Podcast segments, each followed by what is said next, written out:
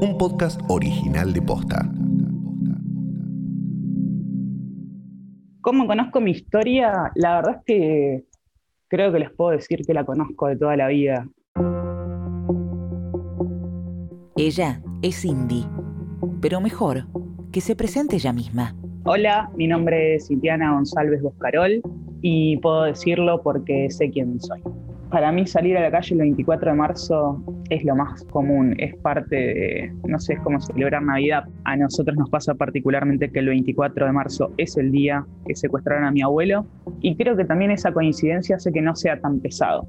No es, no tenemos otras fechas. Todo el mundo tiene otras fechas, no sé, el día del secuestro, el del, no sé, cumpleaños, el no sé qué. Para nosotros es, el 24 de marzo es todo y está bueno porque lo podés compartir en la calle. Desde que era chica, Indy iba a las marchas del 24 de marzo con su mamá, su papá y sus hermanos, Igor y Rex. Es parte de la historia familiar, nunca fue un tema tabú, nunca fue ninguna información oculta, nunca fue algo tácito, siempre supimos eso, que, que mi abuelo no estaba y que mi papá tenía un hermano que buscábamos todos. Él es Igor. Yo era un nenito, un chiquito, no entendía nada y hoy en día veo los recuerdos y digo, sí, yo me metía en la Plaza de Mayo los 24 de marzo, hacía un calor increíble y estaba yo en calzoncillos metido en la fuente. Bienvenidos y bienvenidas a este primer episodio de la nueva temporada de Esto pasó posta. Hoy vamos a contar la historia de la familia González, una familia común, como cualquier otra, pero al mismo tiempo distinta.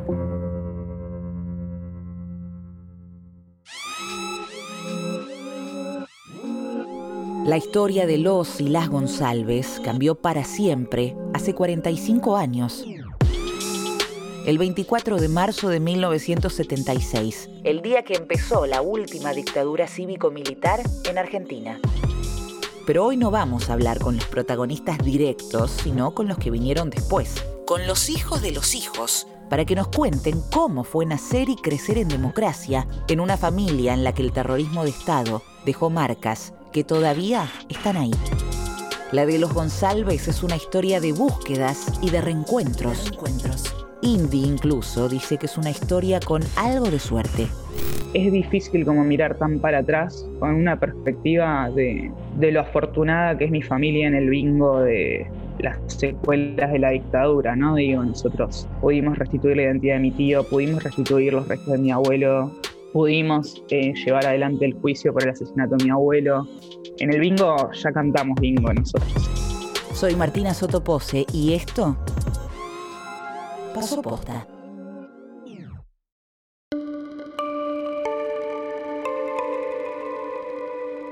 En 1996, el equipo argentino de antropología forense encontró los restos del abuelo de Indy e Igor, Gastón José González, en el cementerio de Escobar. Gastón había sido secuestrado el mismo día que empezó la dictadura, el 24 de marzo de 1976.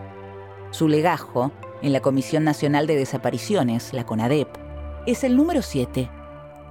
Durante toda su vida, Indy fue escuchando y leyendo cosas sobre el momento y las circunstancias del secuestro, pero terminó de ensamblar la historia en su cabeza en 2010, el día que su abuela declaró en el juicio por la desaparición de su abuelo. Ella cuando declara cuenta que mis abuelos ya estaban separados, mi abuelo tenía ya otra pareja que estaba esperando a un hijo, mi tío Manuel. Mi abuelo vino a Capital Federal el 23 a la noche a estar con mi papá, se quedó ahí en la casa y el 24 a la madrugada cuando anuncian el golpe de Estado, su reacción fue volver a su unidad básica de Capital Federal, supongo que estarían por Belgrano, que es por donde siempre vivieron, hacia Garín. Esta es la parte que yo no tengo tan clara, siempre dijeron colectivo, pero cuando lo voy pensando debe ser un tren.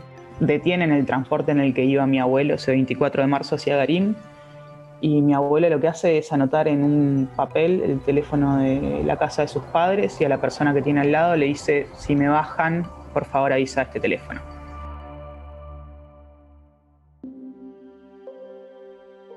Gastón estuvo una semana secuestrado en un camión celular estacionado atrás de una comisaría de Escobar. Varias personas que estuvieron ahí con él dijeron que estaba muy golpeado y torturado, pero que mantenía el optimismo. El 2 de abril del 76, Su cuerpo apareció carbonizado y con un disparo en la cabeza a la vera de la ruta. Fue enterrado en el cementerio como NN. Ahí lo encontró el equipo argentino de antropología forense 20 años después. Y mi primer recuerdo al respecto es que se hizo, justamente fueron unos de los primeros restos, se hizo toda una marcha, peregrinación al, cementerio de Flores, donde participó la agrupación Hijos y era como uno de esos primeros encuentros. Y fue ver el video en VHS de esa situación y entender ahí que a mi abuelo lo habían matado. Y creo que es eso, a los seis años entender que, que no era solo que faltaba a mi abuelo, sino que, que estaba muerto, que lo habían asesinado, que no iba a volver y que yo no lo iba a conocer.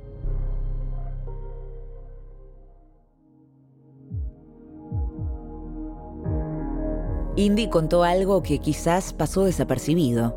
Cuando lo secuestraron, su abuelo estaba en pareja con Ana María, una compañera de militancia de 24 años. Esperaban a su primer hijo juntos. Después de la desaparición de Gastón, Ana María tenía claro que la próxima era ella.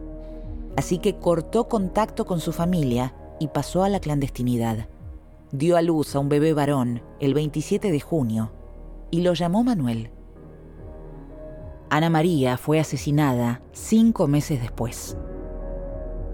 El 19 de noviembre del 76, fuerzas del ejército y de las policías federal y bonaerense ametrallaron la casa en la que vivía con su bebé y otro matrimonio en San Nicolás, una pequeña ciudad al norte de la provincia de Buenos Aires, a orillas del río Paraná. Durante ese operativo, además de Ana María, también murieron otras cuatro personas. El único sobreviviente de ese día fue Manuel, de cinco meses. Se salvó porque su mamá llegó a meterlo dentro de un placar. Eso lo protegió de los gases lacrimógenos.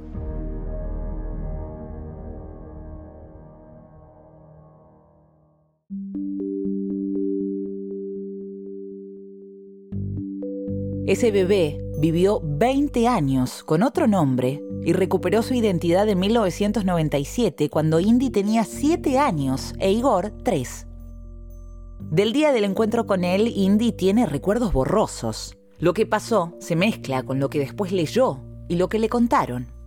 Sé que fue en la casa de mi mamá, que mis padres todavía convivían juntos, y lo que sé y mi imagen también es que él entró y yo lo abracé por las rodillas y le dije, hola tío, directamente. No hubo que presentarlo, no me dijo soy tal persona, nadie me lo explicó. Yo sabía que ese día venía mi tío y fluyó de esa forma y de hecho él era Claudio y, era el tío Claudio y estaba el juego en esa época con el, el, dibujito del gallo Claudio y hacíamos como todos esos juegos de palabras, pero al mismo tiempo en el momento en que él volvió a ser Manuel, porque nunca dejó de ser Manuel, nació como Manuel, creció como Claudio y volvió a ser Manuel, yo sabía que que tenía claro que era el nombre que sus papás le habían elegido.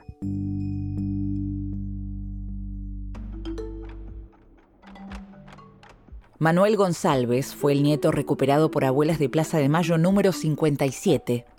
En ese momento su aparición fue noticia en los medios tradicionales, pero también en las revistas de rock, porque el papá de Indy es el bajista de la banda Los Pericos, que en ese momento, plena década del 90, no paraba de meter hits mis primeros recuerdos de mi tío y mi papá viéndose las primeras veces era se sentaban a no sé, a jugar a la Play, cual niños que no se habían conocido y eran, no sé, cinco o seis horas ellos jugando a la Play y meta a charlar. Y para mí es impresionante pensar que el encuentro fue ese. Niños que no se conocieron como niños, se encontraron de adultos y bueno, el vínculo es vamos a jugar a la FIFA y a charlar mientras jugamos FIFA. Igor, el hermano de Indy, también recuerda la situación con curiosidad. Lo de mi tío es una locura porque las primeras cosas que le dicen a, mi papá, le dice, le gustan los pericos, que mi papá toca ahí y es fanático de Boca. La verdad, yo a mi tío lo, conocí y es un amor y justamente al ser más chico de mi papá, cuando lo conoció, eh, no sé, por ejemplo, si mi papá tenía 30, mi tío tenía 23 y yo tenía 6 años y nada, nos mandaron a lo de mi tío en Guernica con mis hermanitos. Yo tenía eso, 6, 7 años. Mi tío trabajaba en una tienda de videojuegos, o sea, era el tío más copado del universo porque era un pendejo.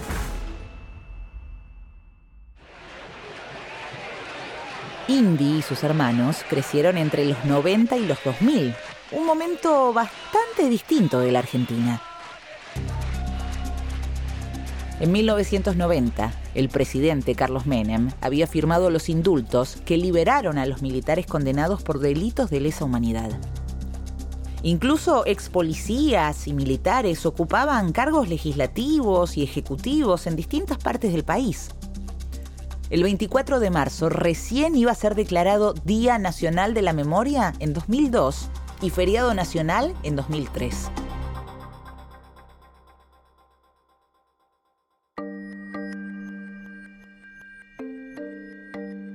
En esa época, que se hablara de la dictadura en la escuela era un poco cuestión de suerte. Dependía del maestro o la maestra que te tocara. Pero para Indy e Igor hablar de eso era lo más natural del mundo. Para mí nunca fue un tema tabú y la verdad que eso me parece espectacular. Nunca sentí que fuera algo de lo que no podía hablar.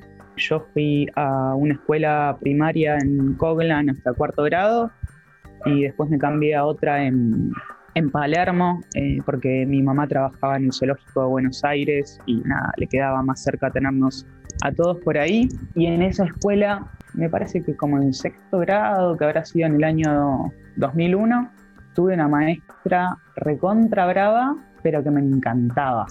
Repicante y no me acuerdo si habrá sido para el 24 de marzo o en qué fecha hablamos de la dictadura.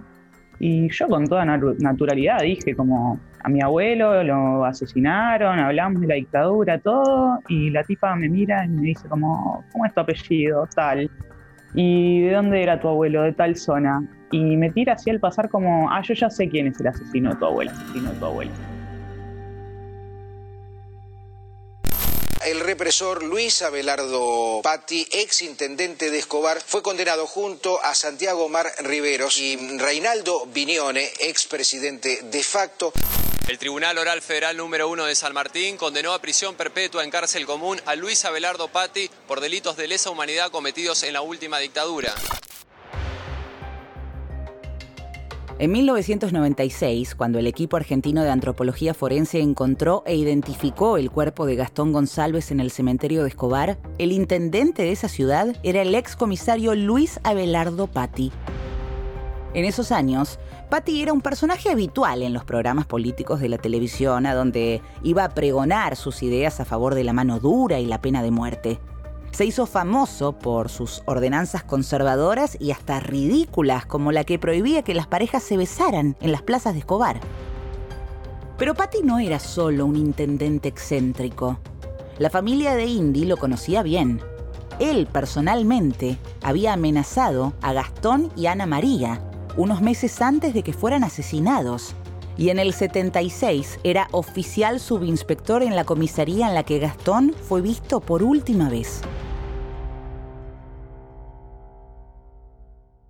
Volvamos al presente, o mejor dicho, al pasado reciente. En 2005, Manuel y Gastón González hijo, el tío y el papá de Indy e Igor, iniciaron una querella en la justicia para que se investigara la desaparición de su papá. Ese mismo año, Patti fue elegido diputado nacional y tres años después el Congreso votó su desafuero. El juicio contra Patti y otros tres represores empezó en 2009 y terminó en 2011 condenando a Luis Abelardo Patti de las demás condiciones personales sobrantes en el encabezamiento a las penas de prisión perpetua e inhabilitación. Por favor, silencio. Les pido silencio, por favor, estamos leyendo un veredicto.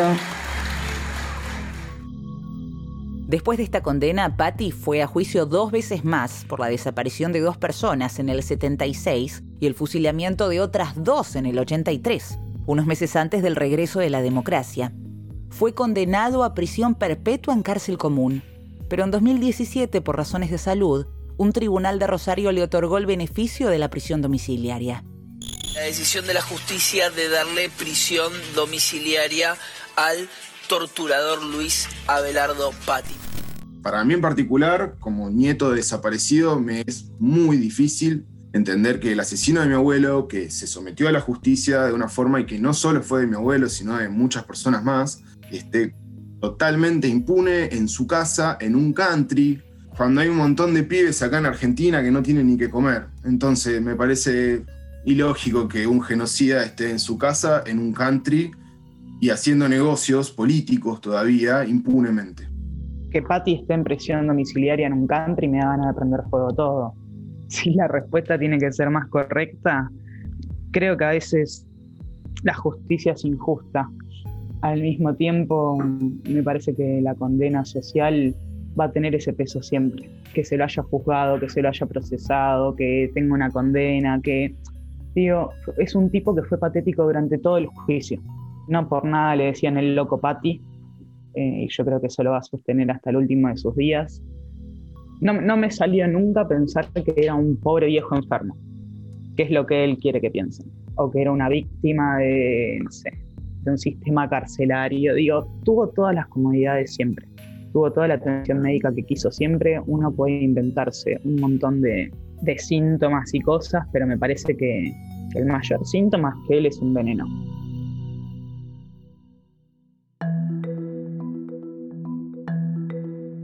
¿Cómo era de personalidad? La verdad es que si te digo te miento. Me encantaría también, no sé, conocer su voz. Y yo creo que eso es algo que absorbí de mi papá, que hoy en día no, no sabe si la voz que tiene en la mente de su papá es la voz de su papá. Es un poco como, no sé, las golosinas de cuando eras chico, que no sabes si ese gusto es el gusto que tienen o es el que vos te quedaste. Indy nació en el 89, Igor en el 93. Por eso ellos suelen decir que para ser hijos son chicos, pero para ser nietos son un poco grandes. Su identidad como nietos es algo que empezaron a construir en los últimos años, cuando crecieron y empezaron a entender que son a la vez miembros de una familia atravesada por la dictadura y representantes de una nueva generación con preguntas, ideas y consignas nuevas. En ese proceso se encontraron con otros nietos y nietas. Y de alguna manera, en ese encuentro con otros, con historias parecidas a la de ellos, se reencontraron también con su abuelo, pero de otra forma, más propia, más personal, ya no tan atada a la mitología familiar. Es impresionante cuando te entendés con el otro, ¿no? Porque la empatía en ese sentido no la podés inventar. Yo creo que ustedes, por ejemplo, pueden procurar ser todo lo empáticos del mundo conmigo, pero no lo entienden y no en el mal sentido, sino que yo encontré otras seis personas con las que el momento en el que siento algo y lo digo, el otro lo entiende. O esto, decir, che, les mando un poema que escribió mi abuelo y empiezan a llover cataratas de cartas que escribió uno, poemas que escribió el otro. Digo, compartir esos pequeños tesoros de muy pocas cosas que nos han quedado es rarísimo. Es rarísimo porque de repente lees la carta de otro abuelo y decís, la podría haber escrito el mío esta también. Mientras me fui informando, hay muchísimas cosas que mi abuelo, que sinceramente tengo que decir que no comparto. Hay muchísimas cosas que sí, por ejemplo, va a ser tontísimo, ¿no? Pero mi abuelo, a mi papá lo hizo de boca. Y lo hizo de boca cuando Boca no era nadie, no había ganado nada. Era en 69 nació mi papá y ya lo hizo de boca. Y tiene fotos, mi papá tiene tres fotos con su papá y una están las dos de boca. Mi papá solo de boca. Yo soy de boca, o sea, voy a la cancha, mis socios. Entonces creo que hay un montón de sentimientos eh, de justamente tal vez de una clase más popular que los recontra mega tengo, hay cuestiones en las que creo que más que nada es respeto que gano, porque es la decisión que toma uno sobre su vida. Y no importa, ¿entendés? Si eran de Montonera, si eran de LERP, si era. No importaba. Era como. Porque también hacemos mucho ese análisis de, bueno, ¿dónde militaban nuestros abuelos? ¿Para qué? ¿Por qué? ¿Qué querían con eso? ¿Qué queremos hacer nosotros con esto? ¿Cuál consideramos que es nuestra responsabilidad con este rol que si lo queremos lo hacemos y si no, no, digo, nadie nos obliga es muy loco también pensar que, que nuestra agenda de, ampliación de derechos es infinita, porque cuando empezamos a hablar también de, bueno, ¿qué queremos decir como los nietos? Digo, porque todo bien con los abuelos, ¿vamos a reivindicar la lucha? No, vamos a mantener viva su memoria, tratar de entender por qué hacían lo que hacían, por qué pasó lo que pasó, por qué no funcionó lo que creían que tenía que funcionar y después de todo ese análisis de, bueno, ¿y hoy en día qué hacemos? Y nos encontramos hablando de género, de disidencias, eh, bueno, de ambiente. Eh, como que de repente fue, no es solo la identidad, es todo aquel derecho que nosotros podamos conquistar va a ser parte de nuestra identidad.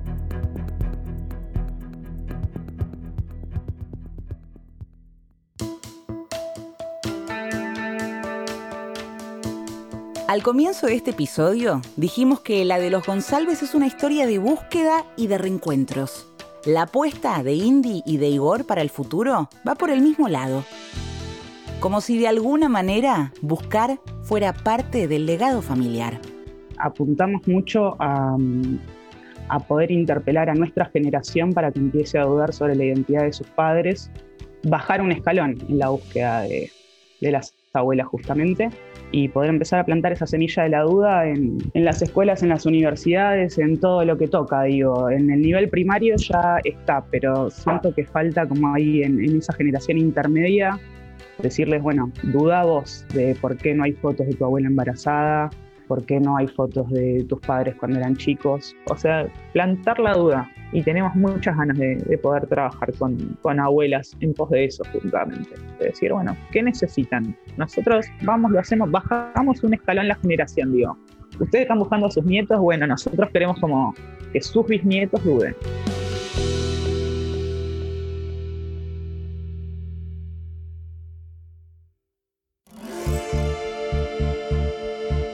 Esto pasó posta, es una producción original de posta. La producción de este episodio estuvo a cargo de Federico Ferreira. El guion es de Emilia Arbeta y en la coordinación de producción estuvo Lucila Lopardo. Nuestro editor es Leo Fernández. En la dirección general, Luciano Banchero y Diego del Agostino. Encontrá un nuevo episodio todos los miércoles en Spotify, Apple Podcast, Google Podcast, Deezer y en todas las apps de podcast. Búscanos en Instagram y en Twitter. Somos arroba postafm. Soy Martina Sotopose y esto pasó posta.